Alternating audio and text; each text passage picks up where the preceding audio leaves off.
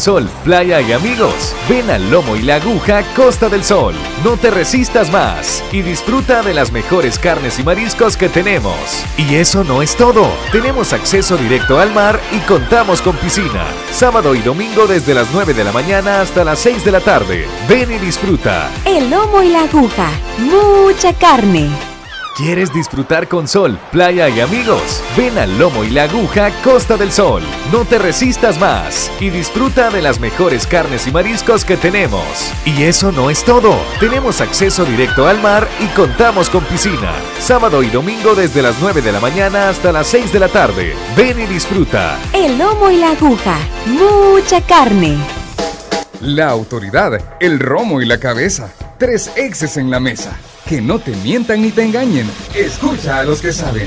El único programa con personas que han vivido el deporte rey. Escúchalos. De lunes a viernes de 12 a 1 de la tarde. Por Sonora FM 1045. Síguenos en nuestras redes sociales como los ex del fútbol.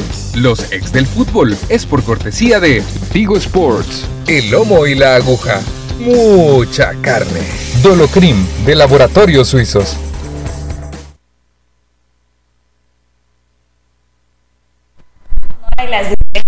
Plataformas que tenemos para usted para que esté pendiente de todo el acontecer.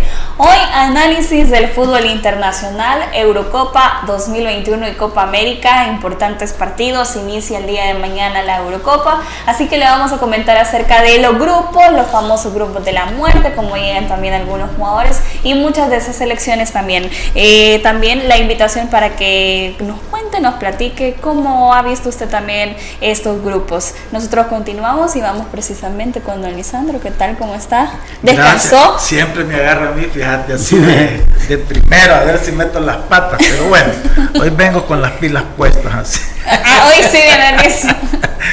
eh, sí, no, la verdad que hacer un montón de cosas porque eh, voy a estar fuera unas par de semanitas ya entonces tenía que arreglar, pero tranquilo, aquí ya listo para hablar de, del grupo de la muerte. Así, ya le gustó, mire, el profe Elmer, ahora Lisandro. Después vamos usted y yo, profe. Ok. ¿Qué tal, profe? Bien, buenas tardes, un saludo a todos los amigos de Sonora que nos escuchan por Sonora.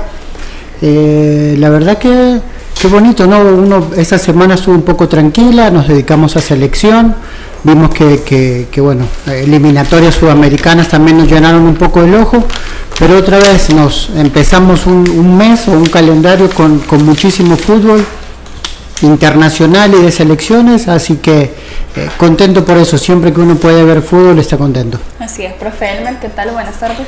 Hola, ¿cómo estás Diana, Lisandro, Emiliano, todos los radio, radio escuchas? Y tenemos eh, vamos a tener un año atípico y bueno en el sentido de que vamos a tener casi que todos los torneos más significativos para digamos para nuestra región casi simultáneamente tendremos Copa Oro, tendremos Euro, tendremos Copa América, Juegos Olímpicos. Así es, mucho que hablar de fútbol. Mire, profe Belmer, aquí ya me estaban regañando, pellizcando de que no le había traído nada. Aquí está. Ahí está. Vaya, Vaya aquí para que, para que no me siga. te como que tuviera dos años. Calidad, ayer, ayer calidad. Están ricos, profe, la verdad están muy ricos. Al que, se, al que se vaya de viaje estuviste. Vaya, don Lisandro, el que se va de viaje no sé qué traer, ya Y a mí por dos. Ya me dio una idea. bueno, vamos a dar inicio hablando de lo que se viene en la Eurocopa. Es algo muy importante. También recordar de Sol, Playa, Piscina, Amigos y mucha carne. Ya puedes visitar la sucursal del Lomo y la Aguja en la Costa del Sol con acceso directo al mar. El Lomo y la Aguja, mucha carne. Hoy sí, vamos a dar inicio a la Eurocopa. Los grupos, eh, sabemos que es interesante el día de mañana. Inicia con ese primer partido entre la selección de Turquía e Italia. Y hablando de esta selección también eh, de Italia, hay que destacar que la Eurocopa va a durar desde el 11 de junio al 11 de julio que finaliza en este año 24 de las mejores selecciones del viejo continente. Eh, de estas selecciones en el grupo A está Italia, Turquía, Gales y Suiza de estas selecciones. Italia, el equipo llega con una selección muy joven, pero con la ventaja de ser de uno de los países anfitriones. También se clasificó como primera en grupo eh, débil y aunque no llega con su mejor generación, la mezcla entre veteranos y también jugadores jóvenes eh, como Bonucci, tenemos también a Chiro Inmóvil, junto con la juventud de Chesa o Bernandechi, le hacen también ser un equipo que muchos pueden comentar a evitar también de Suiza, que el país alpino ha sido históricamente como un hueso duro, como lo destacan muchos de estas selecciones, eh, afinado en trabajo en equipo, tienen muchas individualidades y se metieron como primeros en su fase de clasificación y cuenta con viejos como jugadores como Shakiri eh, para complicar a muchos de los jugadores. Eh, Turquía Quedó segunda en su grupo de la fase de clasificación. El equipo no parece estar pasando por su mejor momento en lo relativo al talento y nuevas estrellas que se van sumando poco a poco. Aún así tiene como referentes eh, como mediocampista del Milan a Hakan, ajá, una de las flamantes también delantero del Lille, eh, Burak Yilmaz, y una de las mayores revelaciones también del fútbol europeo que ha conquistado la Ligue 1 eh, a sus 35 años. Gales, eh, que se clasificaron de último para la Euro, eh, esta pequeña selección en donde muestra la mejor versión de quién, de Gareth Bale, que es el referente de ahí hace, porque hace lo que quiere, juega donde él quiere, ahí en Gales hace lo que él quiere. Sí, todo lo que no pudo hacer en los demás equipos lo hace en su selección. Así es, y creo que esa es una... Se lo, se lo ganó, por supuesto, ¿no? Pero y lo mismo de, la pandemia que nos ha dejado, si lo vemos de esa forma, que se vayan sumando nuevos jugadores, nuevos aspectos y eso ha hecho que estas selecciones se vayan renovando y combinando, como lo mencionábamos, la juventud y la experiencia, que es un factor importante, don Lisandro. Sí, mira, yo siento que todas las selecciones, este, los periodos de renovación siempre son importantes, ¿verdad? Pero en Europa se da un fenómeno que, creo que ahí es más marcado. Es que normalmente son bien tradicionalistas. Cuando ya se llega a la selección, a no ser por cuestiones de lesión o algo así, cuesta que se mueven, ya como que se empadronan dentro de la selección hasta que ya llega un momento, es como que el jugador anuncia su retiro y entonces ya se le permite a otro entrar a, sustituirlo, a no ser que sea un fenómeno, pero si no, este, eh, son como bastante estables, por eso es que nosotros vemos en Europa muchos jugadores de 36 años, 37 años todavía formando parte de su selección hasta qué punto sea bueno o malo, pues depende, porque de repente vemos nosotros selecciones que, que, que, que en un momento fueron muy buenas y después empiezan a decaer, pero no renuevan sus jugadores por esa, esa fuerza que tienen los jugadores en Europa en sus selecciones, que es un fenómeno que, que, no sé si en Sudamérica, Emiliano, tú que, que sos de Argentina, pero igual, ¿verdad? Porque estaba viendo, por ejemplo, entrometiéndonos un poquito en el partido Colombia-Argentina, críticas a Otamendi, ¿verdad? Por, por, por la edad. Eh, Lo que pues, pasa es que hay una, hay una Pero sucede igual, o sea, también el, el, el, ¿cómo se llama el jefecito? Sí, Macherano. Macherano, no sé si ya no está, pero hasta hace la última selección estuvo. Sí, estuvo. Entonces ya son jugadores que tú decís, bueno, y que no hay otros defensas que puedan darle algo distinto. Entonces, como que a nivel, a ese nivel de profesional, quizás no eh, estigmatizar solo a a, Europa, posiblemente en, en Sudamérica igual, como que se empadronan esos jugadores y cuesta que haya este esos cambios generacionales, ¿verdad? Sobre todo en algunos equipos. Hoy por hoy, el, hablando de Sudamérica, el goleador de la Copa América es, Moreno Martín en Bolivia, es un tipo de 36 años, que tiene por lo menos 15 de estar en la selección boliviana. Y en Perú pasa igual con, con, Guerrero. Guerrero estuvo suspendido por una cuestión de, doping y sigue siendo el 9 de Perú. No puede ser que eh, una selección con tanta historia como Perú, porque Perú siempre se, se, caracterizó por tener buenos jugadores, que no tenga recambios. Es, es, es muy difícil. En Sudam el, la economía mundial hace que Sudamérica ya no produzca tan tantos jugadores, sino que se preocupa más en exportar. Y a veces el jugador no termina eh, su proceso de crecimiento y terminan perdiéndose en ligas como las árabes, las de segundo o tercer, eh, hablamos de la liga suiza, van a Bélgica, y ahí se empiezan a perder.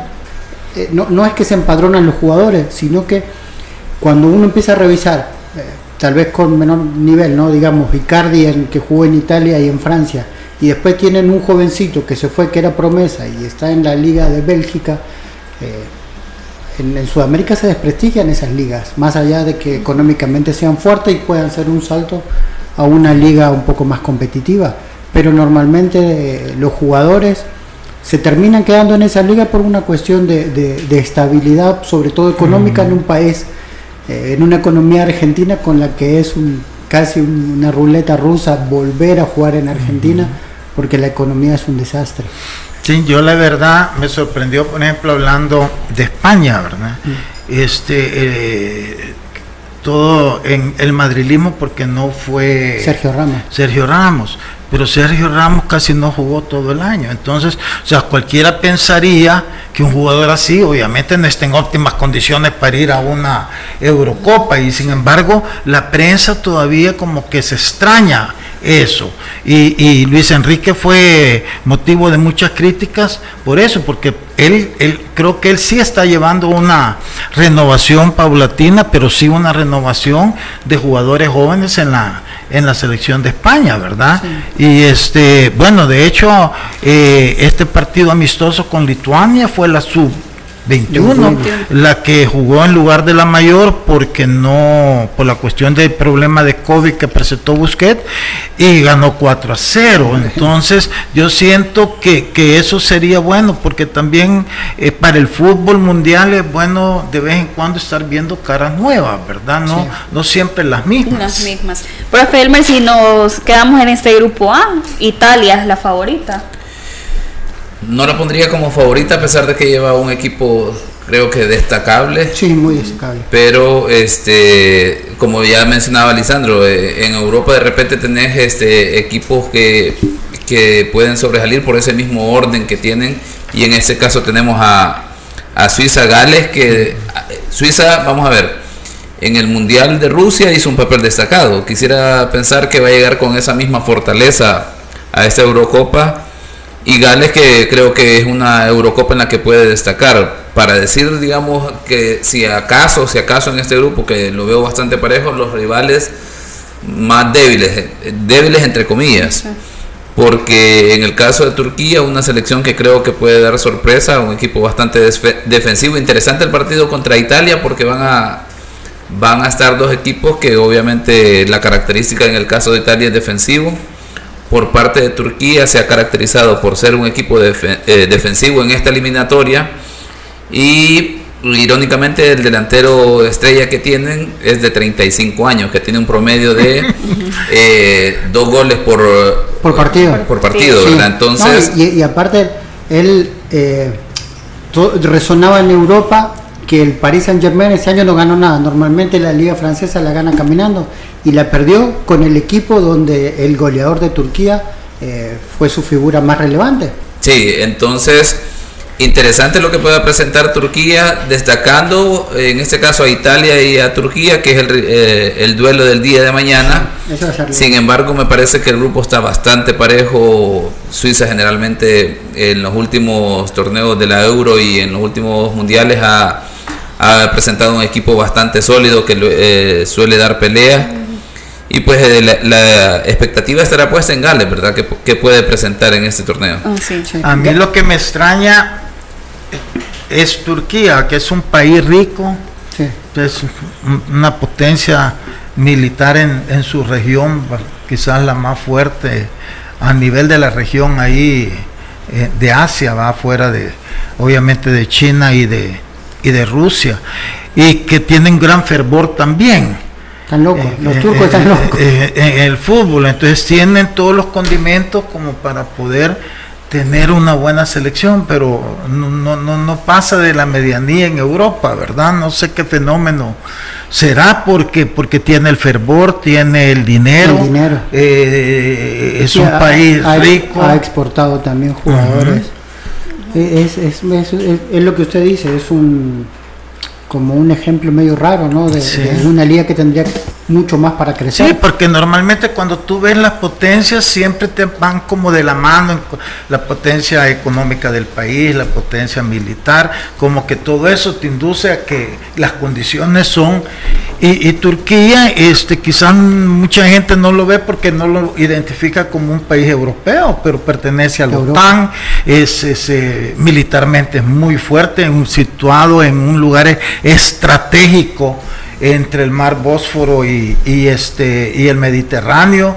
Eh, en fin, eh, la, el turismo en Turquía es... entonces, es, teniendo todo eso, es raro que a nivel de fútbol no esté, en, a nivel de resultado, ¿verdad? No lo acompañen como, va, tú hablas de, Suiza, y Suiza fue destacada la labor que tuvo, y Suiza es un país mucho más chiquito. Sí, pequeñito. Ahí, ahí eh, eh, la presión la va a llevar siempre Italia, sobre todo después de no haber estado en el último mundial. Con eso de, los jugadores de, de, trayectoria, va a ser muy difícil ver una Italia sin bufón en el arco, después de 15 años de ser el titularísimo Hoy aparece otro. A mí por poco y me dio infarto que salió la noticia que el Barcelona había hablado con él y yo solo eso no falta.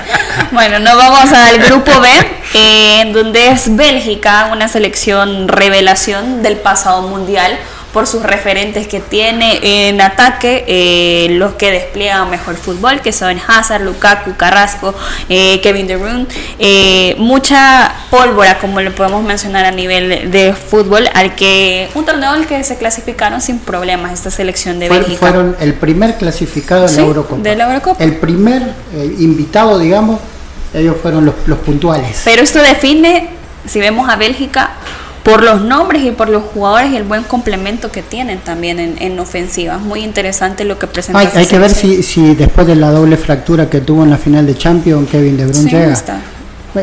obviamente es, es, una figura relevante y, es un golpe en un lugar eh, donde es bien difícil jugar. Uno, más allá de las máscaras y todas estas cuestiones eh, de prótesis que uno puede hacer deporte es un lugar que uno tiene muchísimo contacto, sobre todo porque por los forcejeos, ¿no? Cuando hay forcejeos, un jugador que, suele tener mucho roce y no ser él quien lo provoca, sino que quien lo sufre. Entonces, eh, ojalá pueda jugar eh, De Bruyne, sería, sería fantástico para la, para la Euro, para, porque es el conductor de, una Bélgica que hoy creo que llega con más presión que nunca. Eh, era, er, ya era candidato en la Euro anterior, se quedó en el camino decían que por la juventud de su equipo, hoy todos esos jóvenes son figuras mundiales. El, otro que es una incógnita es lo que va a pasar con Hazard. Hazard hoy o, se vuelve a posicionar como el jugador que todos esperaban de balón de oro o va a ser la decepción. La decepción de su selección sería. Sí. Después lo, de Lukaku es, es como dicen ellos, bestial, ¿no? Campeón en Italia, MVP del calcio doble dígito de asistencia, porque es un jugador de equipo, doble dígito de, de potencia goleadora. Creo que todo se va a centrar en él pero como es un jugador de equipo, él también hace jugar a sus compañeros. Así es. Rusia también, que jugarán en casa hasta Euro. Sabemos que esta labor que tiene en equipo esta selección de Rusia es lo que hace temible a esta selección ante sus rivales. Eh, Dinamarca, el país nórdico, también eh, jugará algunos partidos en casa tras clasificarse segundos por detrás de Suiza en la clasificatoria. Eriksen o Delaney también ponen calidad a un equipo que también depende de su sólida defensa estos Dinamarca y Finlandia. Por su parte, una de las cenicientas de esta euro, eh, que para muchos se clasificó por sorpresa, superando a selecciones como Grecia y Bosnia también. Eh, no hay grandes nombres en sus filas, no podemos rebuscarnos en cuanto a eso, pero quizás eh, les suene a muchos de ustedes el exhibista y trotamundos, como es tildado por muchos de la afición, a Temupuki, uno de sus referentes en ataque, al que por cierto también fue incluido en el 11 revelación de la Premier. Quizás una selección que no tiene referentes en cuanto a nombres, pero sí hay calidad eh, de juego y se complementan muy bien. Como le decía el profe Emiliano, la selección eh, de Bélgica es la llamada a este grupo B de sacar adelante el grupo. Se clasificó primero de euro, ¿qué más se puede esperar? Clasificó primero, tranquilo, tiene figuras en todos los equipos del mundo aún teniendo las figuras que no han tenido un buen año, saben que, que es el momento exacto para, para, explotar, lo que hablábamos de Hazard, eh, Hazard y su hermano, porque también se lo lleva siempre a la selección. Eh, lo de Rusia va a ser interesante. Hizo un gran mundial, está bien que era el local, hizo un gran mundial y es otro de los equipos que con, con esta eh, cantidad de sedes que hay va a salir beneficiado.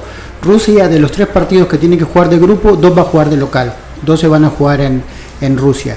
Y Finlandia, aún siendo el más débil, es el único que va a jugar los tres partidos de local. Todos se van a jugar en Helsinki. Es, increíble. Y Rusia va a ceder su, su localidad en este caso porque va a tener que ir a jugar a Finlandia.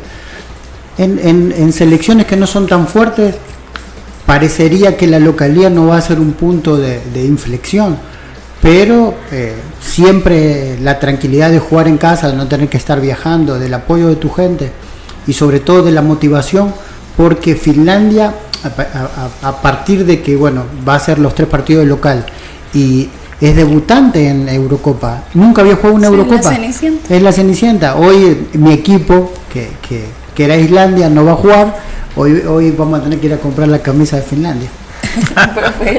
sí, precisamente en el caso de Finlandia, eh, selecciones que no son tan tradicionales en este torneo, pues generalmente aprovechan estas situaciones porque me imagino que la motivación ha de ser muy grande, ¿verdad? El mejor ejemplo es, Islandia que se volvió en la euro, en la euro pasada un, un símbolo, ¿verdad? En el cual todo el aficionado al fútbol se identificaba con la selección sin conocer mucho en un inicio de ella, ¿verdad? Y esa se, se identificaba con el juego de adentro y, y, con la belleza afuera. Así es. Entonces, interesante lo que pueda presentar, donde eh, también, si no es por Finlandia, ese grupo también se vuelve parejo, porque Dinamarca, si nos remontamos a la competición más próxima del Mundial, hizo muy buena presentación. Quedó, quedó eliminada, si no me equivoco, por Croacia.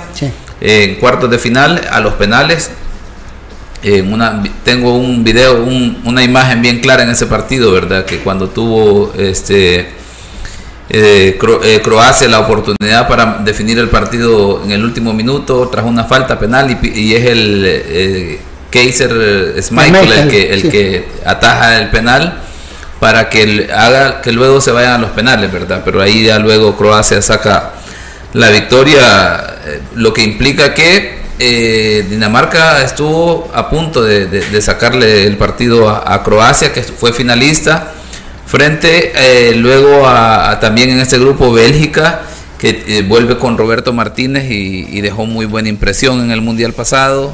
de repente la expectativa, como, como lo dijo Emiliano, está ahí porque es un equipo que, que dejó muy buena impresión y todo el mundo estará esperando para ver si repite si le pasará factura, ¿verdad? Todo este tema de, que los jugadores vuelven a sus equipos y todos esos movimientos que se generan, luego regresar a la selección para retomar la idea, tratar de mantener esa dinámica, será interesante con muy buen plantel, ¿verdad? Tiboa, Courtois a la portería, eh, De Bruyne, eh, Lukaku, o sea, una Bélgica que es favorita, por así decirlo, eh, dentro del grupo. Y bueno, Rusia, que además de haber sido local en el Mundial pasado, pues queremos entender que será protagonista en este grupo. Don Lisandro, pesará para las figuras, eh, ya lo he mencionado, muchos de ellos son referentes en sus equipos, MVP, eh, ganan todos los premios, ganan las ligas. ¿Será un motivo de presión al tener que ser ellos, si lo vemos de esa forma, los juzgados o los llamados a sacar adelante su selección? Mira, y el europeo en eso nos tanta presión, ellos están acostumbrados, tienen una cultura que para nosotros no, es difícil de entender, ¿verdad? Ellos este, son bien fríos en todas sus eh, decisiones y actuaciones, entonces yo no creo que, que así presión individual no hay, la tienen en Europa los latinos, ¿verdad? Tipo Messi, Cristiano, que medio latino, pero el europeo en sí, ¿no? Y tú lo ves en su comportamiento, lo mismo les da si andan en racha mala que en racha buena, ellos no. Eh, pero mira, de este grupo también yo la incógnita que tengo es, Rusia. Para mí Rusia es lo mismo que Turquía en el otro grupo, ¿verdad? Es un país que, que los estadios tienen unas condiciones espectaculares. Yo creo que, que, que, que pues, no estoy hablando del estadio de la del cascarón, estoy hablando interior de los estadios con sus este jacuzzis y todo eso impresionante, las instalaciones para los jugadores y todo, pero que tampoco a nivel internacional eh, eh, es, es, protagonista, ¿verdad?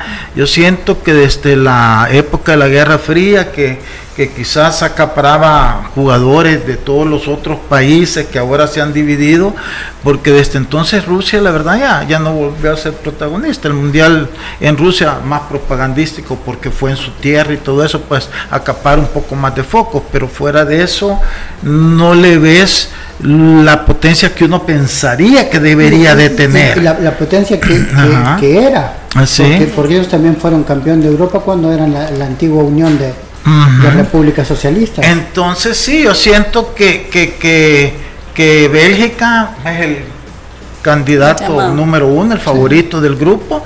Y de los otros tres, Rusia, Dinamarca y Finlandia, siento que van a estar bastante parejos. O sea, partidos que van a ser interesantes porque uno allá no puede hablar que son defensivos, ellos son bien nobles en su juego, lo que pasa es que cuando no tenés mucha calidad no anotas muchos goles, entonces asumís que son defensivos, pero, pero creo que van a ser partidos parejos que, que, que en este formato de andar de un lado para otro, pues también no sabes hasta dónde te puede afectar eso, ¿verdad? No es como cuando han sido en una sola sede, que entonces como que tenés más sabor, porque es como un mundial europeo, ¿verdad? Entonces esto va a ser como un poquito más frío y, bueno, no se puede culpar a nadie porque todo es producto de, de, lo que se ha vivido del COVID, ¿verdad? Así es. Nos vamos al grupo C, el grupo de Países Bajos con Ucrania. Eh, es el grupo que le interesa. Sí, ahorita le voy a decir por ahí, qué. Juega, ahí juega de pay. Así es. Cállate que estoy deprimido que no, todavía no lo firma. Nadie se va a ir, bajar. Ucrania, eh, los eh, ucranianos fueron una de las grandes sorpresas de la clasificación al colarse primero de su grupo por encima de selecciones como Portugal o Serbia. El extremo del West Ham, eh, Yarmolenko o Sinchenko del Manchester City, son algunos de sus referentes de un equipo que principalmente destaca la solidez. Países Bajos sufrieron algo para clasificarse, eh, pero Países Bajos volverá a ser una de esas selecciones clásicas que no pueden faltar en una euro, que también dispondrá de una de las sedes locales en Ámsterdam. Las nuevas estrellas salidas del Ajax, que ya lo conocemos como de, de o de John, se suman al delantero de Lyon, Memphis Depay, como referentes. Don Lisandro, ahí está su jugador. Austria, otra de las sorpresas que nos dejó la fase de clasificación, el superar a equipos eh, como la Eslovenia de Oblak, eh, David Alaba del Bayern de Múnich y el delantero Arnaud Tovic son jugadores a seguir para esta selección de Austria, Austria. Macedonia del Norte, por su parte, que es la gran novedad de la Euro, consiguió su primera clasificación en la historia del torneo tras derrotar 1 a 0 a Georgia. El veterano Goran Pandev es el futbolista más importante de la historia de este país. Tenemos una selección que es novedosa, como lo vemos Macedonia del Norte, y luego para mí esta selección, tanto la de Ucrania como de Países Bajos, serán las favoritas para este grupo C. Sí, mira, yo creo que aquí obviamente Holanda es, es, la favorita junto con Ucrania, ¿verdad? Y hablando de lo que acabamos de decir, ¿verdad? Que Rusia antes de la Guerra Fría era, sí era fuerte, cuando se, y uno de esos países que se separó es Ucrania. Y Ucrania como que tiene el, mejor talento futbolístico, porque Ucrania viene siendo más, más participativa y más importante en estos eventos que la misma Rusia. Igual ha pasado con la Gran Yugoslavia. La Gran Yugoslavia este, tenía un gran equipo, en tanto en fútbol y en básquetbol. Y eh, políticamente dominaban los serbios. Pero cuando la Gran Yugoslavia se empieza a separar en los diferentes países como este, Croacia, Montenegro, entonces, ¿qué pasó? Que de repente el mayor talento estaba en Croacia, no en Serbia. Porque si tú ves Serbia tiene problemas, para, bueno, ni se clasifica ya, y sus grandes equipos tampoco, como Estrella Roja y el Partizan de Belgrado, pero en Croacia sí, tú ves los mejores jugadores, este Croacia siempre, y no solo en el fútbol, sino que en el básquetbol. Entonces, un fenómeno eh, que, que, hemos visto, pues esa era eh, de la Guerra Fría, con estos países que se separaron, como los dominantes políticamente en lo deportivo no lo eran, vendían de sus regiones. Y hoy estas regiones, en el caso de Ucrania, es una selección bastante fuerte que yo siento que va a ser este, la que va a estar a la par de Países Bajos o Holanda, clasificando primera y segundo independientemente en este grupo. Profe Elmer. Eh, en el caso de Australia, y después le voy a pasar la, la pregunta, desde ayer he venido preguntando, pasando la responsabilidad a otro. a Emiliano, un concepto técnico interesante que, que, que, que se presenta en el caso de la selección de, de Austria, ¿verdad? Que es un equipo, una selección defensiva. Al, alemañita es. Y que, y Austria que es juega, alemañita. Y que juega con, con doble pivote, ¿verdad? ¿Qué significa para, para, la, para nosotros que no manejamos los conceptos técnicos como los maneja Emiliano, para poder identificar eso en términos del, en términos del juego?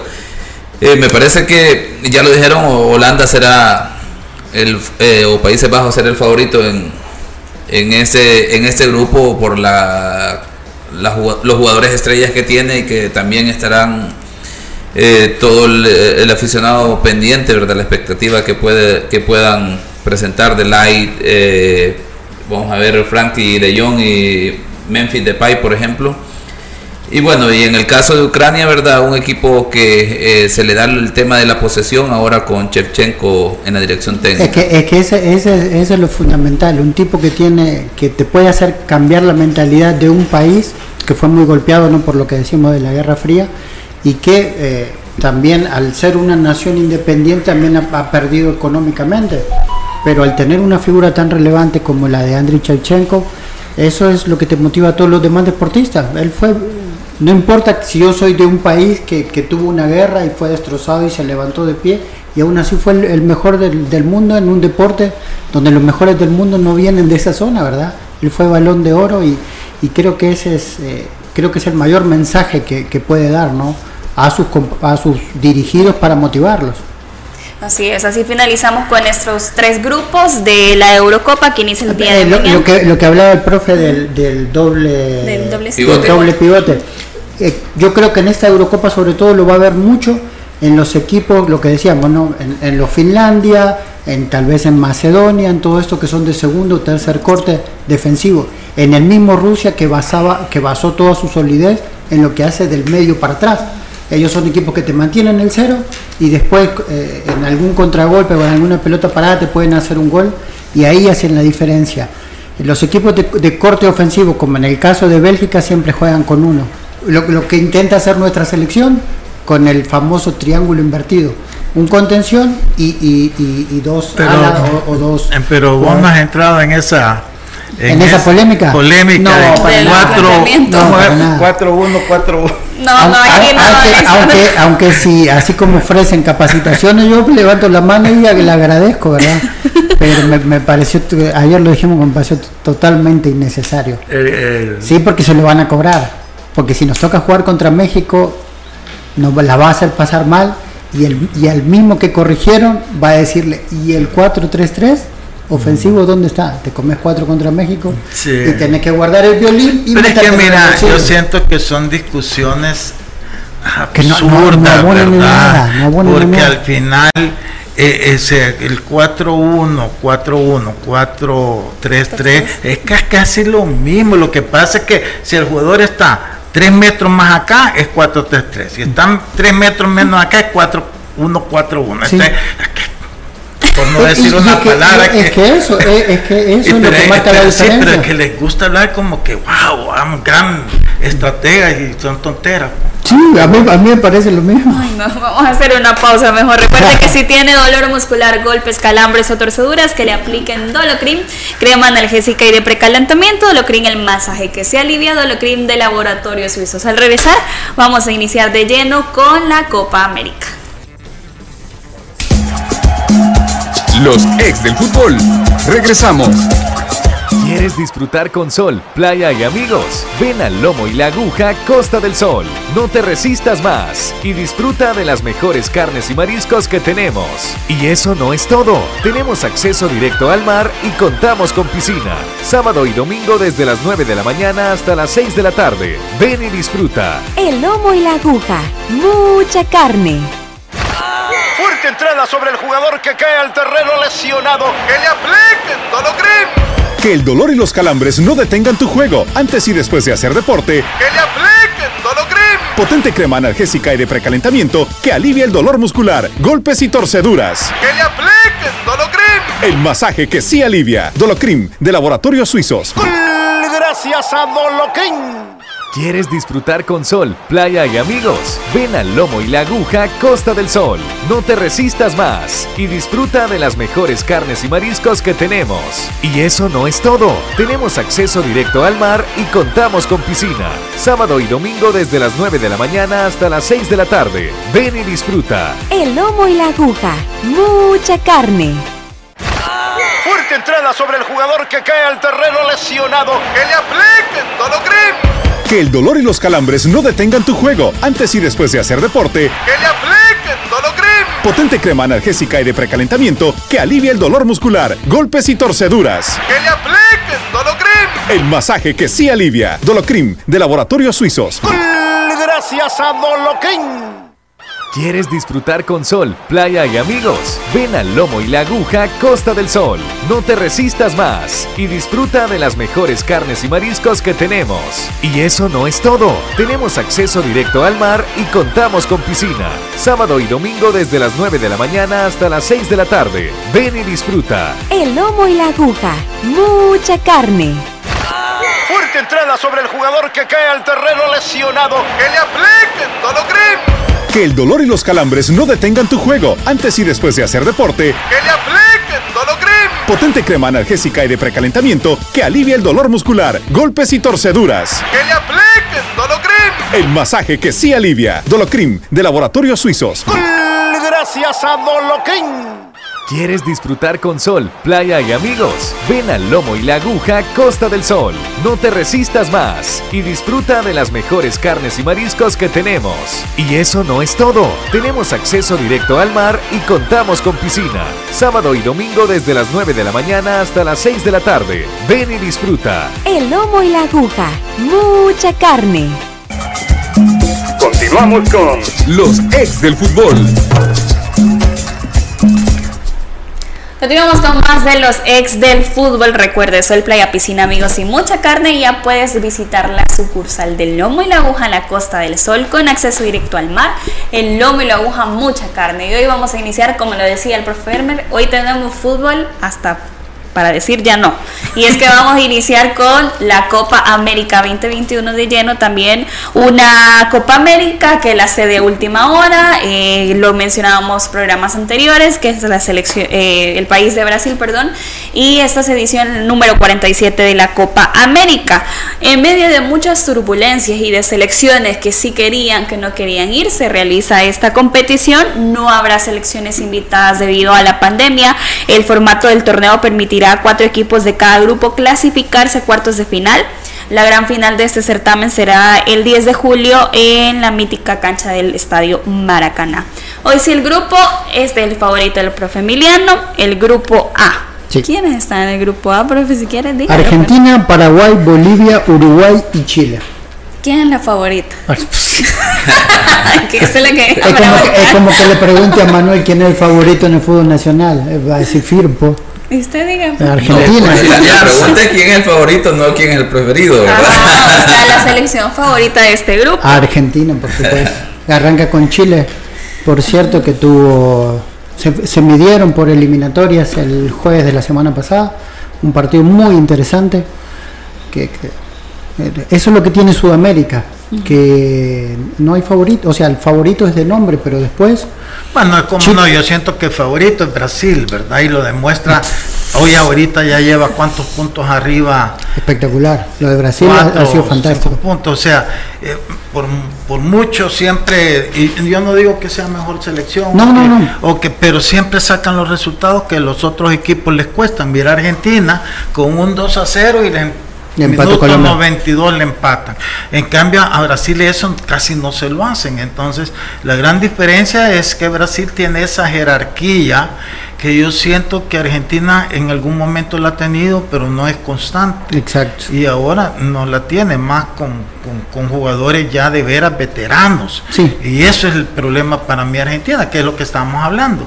Jugadores que ya deberían de haber una renovación de jugadores más jóvenes y, y, y, y lo tienen a cuentagotas, pues. Sí, sí, porque siguen insistiendo en... Eh, no, no te quise quitar la sonrisa, pero... No, no, no, pero, a mí me parece lo mismo, siguen insistiendo en jugadores como, como Tamendi, que, que, que para mí ha sido uno de los mejores defensores del mundo, pero hoy ya es, es un recambio, el último año jugó bien poco, eh, si bien estaba en, el Manchester City, el Manchester City no jugaba nunca. Sí, perdió.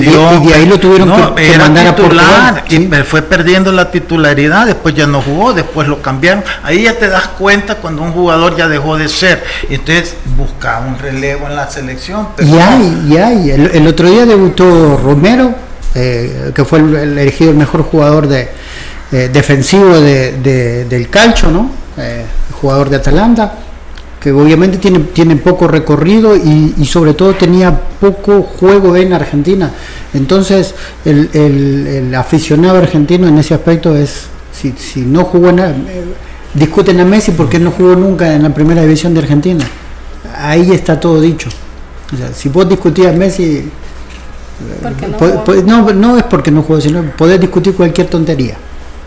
Entonces, eh, eso es lo que pasa, se, se, enamoran mucho de, del jugador, de la trayectoria del jugador y, ya hay recambios. Eh, a mí Di María hizo una gran Champions League, es figura de, París, pero creo que tiene que darle espacio a los más jovencitos. Eh, lo, mismo a mí otro que de, París que, que, bueno que a pesar de tener una buena edad que es eh, Leandro Paredes el otro día hizo un golazo pero a mí me parece que no es para esta selección Vos tenés que hacer una selección joven, más dinámica que acuerpe a Messi, sobre todo cuando no tenés la pelota. Y, el otro día cuando Argentina no tuvo, no pudo tener la pelota contra, contra Colombia, el medio de la cancha fue el que hizo agua.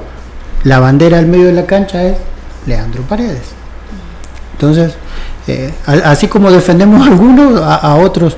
Y Leandro Paredes no es un jugador de corte defensivo. Él inició en Boca Junior, perdón por la mala palabra, siendo el sucesor de Román Riquelme y termina jugando de contención. Fíjate que yo te voy a decir algo, yo siento que el gran error que Argentina ha tenido, pero no en esta Copa América que se va a jugar ahorita, sino que en todo este periodo de Messi, es que no han sabido jugar con él. No lo han rodeado. O sea, lo han visto en Barcelona todo lo que hace y ningún técnico ha sido capaz de decir, bueno, eso voy a copiar. más fácil entonces, imposible. Sí, entonces no, al contrario, lo quieren encajonar con jugadores que lejos de querer jugar con él se sienten incómodos porque ellos quieren tener su propio libreto. Entonces no es, es poco lo que lo buscan. Y el otra vez hace que uno o dos años eh, sacaron un video bien interesante de jugadas similares entre las que hacía el Barcelona con Messi y las que Messi trataba de hacer con Argentina. En Barcelona todas las pelotas regresaban a Messi para el tiro final y eran goles. En Argentina era ninguna era para él o la recibían y en lugar de regresársela, pum al aire la pelota. Entonces, eh, pero fue bien notorio. Entonces, ¿qué te dice esto? Que, Messi cometió un error tremendo, quizá, porque era un muchacho que pudo escoger jugar en España, y ahí hubiera sido, tenido todos los títulos que hubiera querido. Él le ha sido fiel a Argentina, pero Argentina no ha sabido utilizarlo. Y entonces eso es un desperdicio de jugador en una selección que juega bien poco, porque como que cada quien se mueve en una dirección y no ha habido un, ningún técnico que haya sido capaz de ordenar eso y darle un sentido al tener a un Messi en, su, en, tu equipo.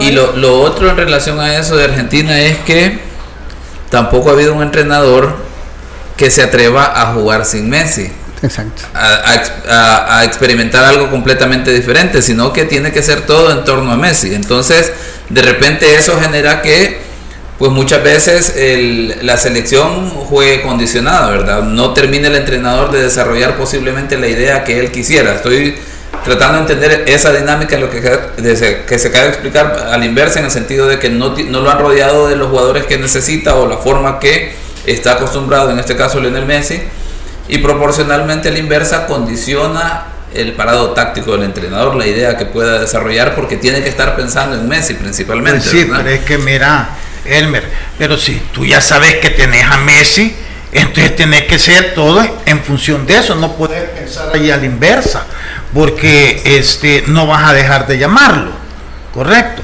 Entonces, si sabes que eso ya va, el primer jugador, Messi. Entonces, sobre Messi tiene que ir todo, entonces armarlo así. O sea, ya de entrado, no, no, hay que andarse complicando. Y el que quiere ir a la selección, ¿va a jugar en función de Messi, sí o no? No, afuera. no, es que, es que mira, como tú tenés en un Barcelona jugadores de la talla de Xavi, de Iniesta, y todos jugaban en función de Messi, y Messi más joven que ellos. ¿Por qué? Porque sabían el talento. Entonces no había egoísmo. Ellos lo que les interesaba era que el equipo ganara. Y todas esas cualidades las pusieron en esa función. En cambio en Argentina no. Entonces, si no lo vas a hacer, entonces mejor no lo llames y dejarlo descansar. Los barcelonistas felices que no jueguen con Argentina. Pero, ¿por qué? Pero que tampoco Argentina tiene jugadores capaces de en este momento no tener las figuras. Pero es que interesante lo que, lo que plantea porque, vamos a ver, cuando está Messi en Barcelona, todos juegan en función del equipo. Hay una identidad de juego. Cuando todos van a la selección de Argentina, llevas estrellas y no todos piensan que tienen que jugar en función de Messi porque también ellos saben que tienen que jugar para ellos, para poder tener mayores aspiraciones.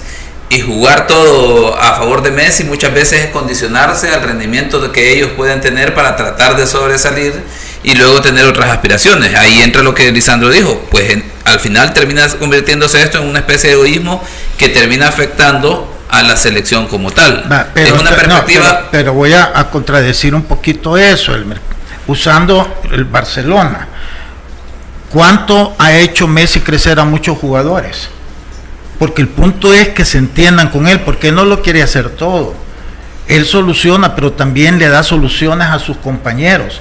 Por ejemplo, Jordi Alba, ¿de dónde viene toda la fama Jordi Alba? De lo bien que se asocia con Messi. ¿Cuántos goles ha metido Jordi Alba de pases milimétricos que le pone Messi? Un Iniesta, un, un Xavi, el mismo Busquets. O sea, no has encontrado un jugador presente o anterior que no te diga nada bueno de Messi que ha estado en Barcelona. Entonces, el punto es eso, que les ha sabido al técnico, le ha decir, bueno, si mi estrella es Messi, no quiero ninguna otra estrella. Es que eso es lo que le hace. Quiero buenos jugadores que vengan a acoplarse con, con, la idea que yo quiero hacer para que Messi funcione y me haga funcionar los demás. Entonces, el problema es ese, es que, que tú decís, sí, vienen estrellas, ese es el problema y esas estrellas llegan a su, entonces que ni hacen nada ellos, ni hacen nada de Argentina, y el único que sigue reinando es Messi porque regresa a Barcelona y vuelve a hacer todo lo que quisieran que hicieran Argentina. Pero nadie entiende eso. Y ese ha sido el fracaso de Argentina y de Messi.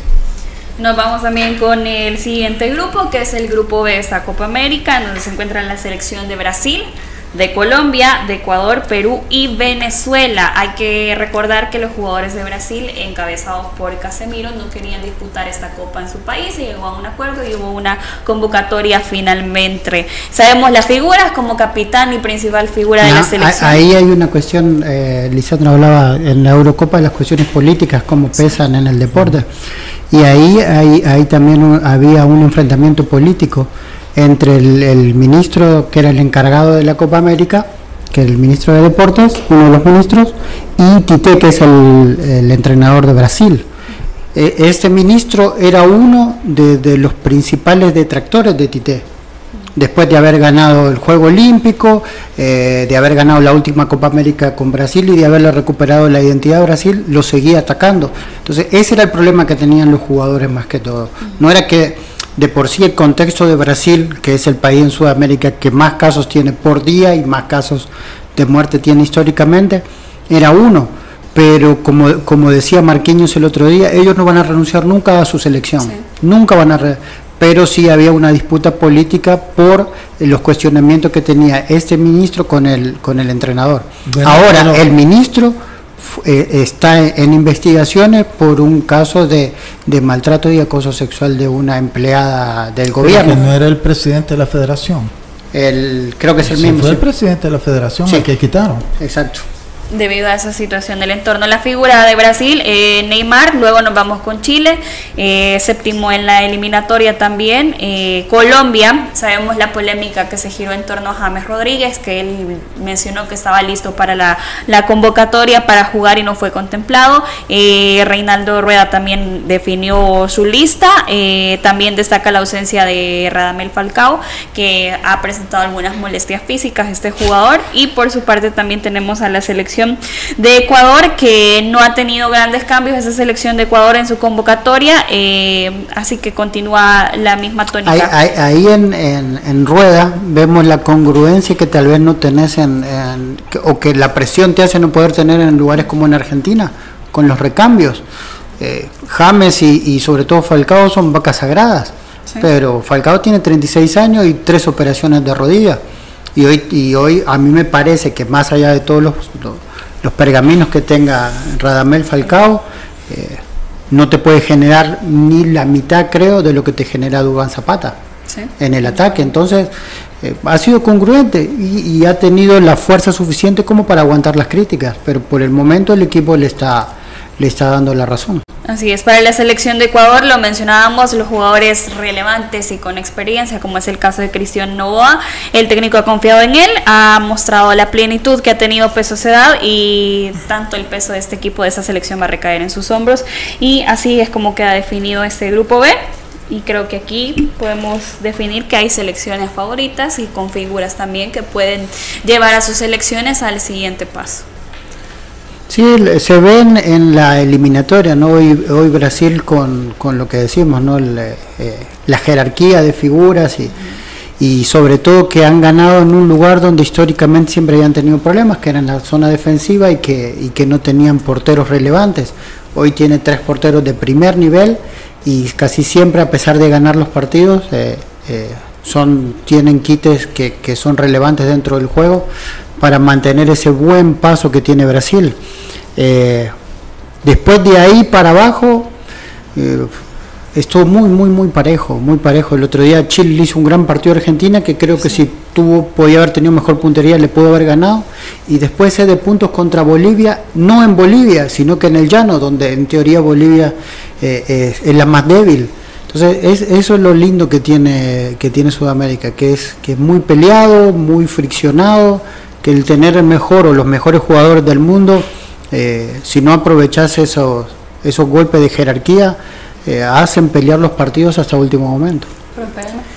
Y en, este, en esta Copa América, acordémonos que la última final fue Brasil-Perú, ¿verdad? Y voy a destacar algo que vamos a tener una, una gran oportunidad también dentro del, del, de ver casi simultáneos estos torneos continentales vamos a poder evaluar el, tema del videoarbitraje, que es un tema que a nivel de medios de comunicación ha estado en mucha discusión. En Argentina eh, hubo una jugada del VAR con Kun Agüero contra Brasil, que era el que pasaba a la final, que todavía hoy se discute. Sí, entonces eh, el videoarbitraje es, creo yo, desde el 2018 el mejor, eh, la mejor modificación y el implemento de la tecnología para ayuda del fútbol eh, lo vimos en Rusia en los 64 partidos.